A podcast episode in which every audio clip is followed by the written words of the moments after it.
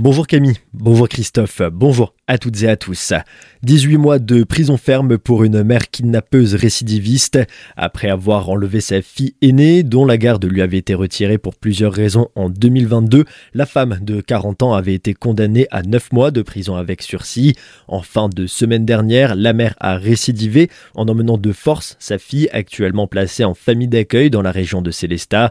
Rapidement interpellée par la gendarmerie à son domicile de Schiltigheim, la quadragénaire a été jugée en comparution immédiate et condamnée à 9 mois de prison ferme, auxquels s'ajoutent les 9 mois de sursis et un retrait de l'autorité parentale. La colère des agriculteurs ne semble pas être totalement apaisée, bien que les blocages des routes menés par la FNSEA et les jeunes agriculteurs ont cessé après les mesures annoncées par le gouvernement. La coordination rurale reste mobilisée comme aujourd'hui à Strasbourg. Une quarantaine d'exploitants venus d'Alsace et de Lorraine se sont rassemblés devant le Parlement européen dans le but de demander des mesures à l'échelle européenne. Le syndicat, représentant 20% des votes aux chambres d'agriculture, se bat pour que les mêmes lois soient appliquées à toute l'Europe. Paul Fritsch, président de la coordination rurale, déplore l'interdiction en France de molécules nocives pour la santé, alors que des produits contenant ces mêmes molécules sont importés et distribués aux consommateurs.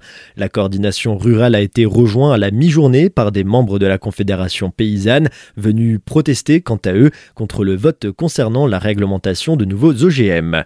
Bonne nouvelle pour la santé à Colmar. Après la création en 2018 de la maison médicale de garde dans les locaux de l'hôpital Pasteur, c'est un centre de soins non programmé qui va voir le jour. En effet, la maison médicale couvrant uniquement les horaires de soirée ou week-end, permettant tout de même un premier soulagement des services d'urgence, le centre de soins sera quant à lui ouvert en journée afin d'assurer une continuité de service et un désengorgement optimisé des urgences. Comme son nom l'indique, les consultations seront libres et sans prise de rendez-vous. Les médecins libéraux sont déjà en train de s'organiser afin de pallier également au manque de généralistes. Un projet estimé à 620 000 euros qui s'installera dans les locaux de l'ancienne Banque Populaire rue Dr Schweitzer et qui devrait ouvrir ses portes d'ici la mi-2025. Le cap sur les investissements maintenus par le Conseil communautaire de Célestat. Réunis lundi soir, les élus ont pris part au débat d'orientation budgétaire pour l'année 2024 et ce, malgré un contexte incertain et des charges qui ne cessent d'augmenter. La communauté de communes de Célestat fait le choix de maintenir le cap sur les investissements.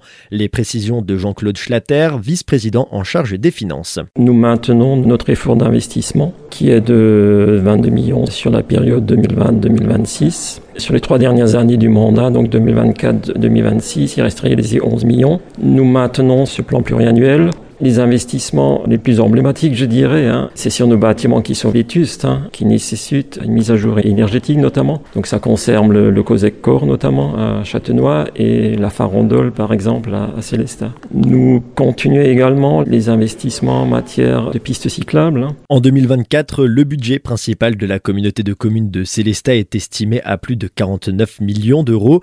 Une hausse des charges particulièrement importante est constatée, notamment à cause de nouveaux marchés autour des périscolaires en hausse de plus de 15%. Les périscolaires et la petite enfance en général, c'est la compétence la plus importante de notre PCI. Il y a une étude qui est prévue sur tous les périscolaires et les microcrèches notamment, qui nous permettront d'analyser la situation parce que nous subissons effectivement des hausses importantes, notamment liées au nouveau marché que nous avons passé en 2023 sur l'ensemble des périscolaires.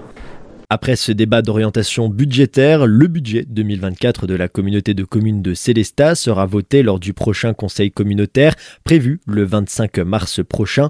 Retrouvez notre article complet réalisé par Solène Martin sur notre site azur-fm.com.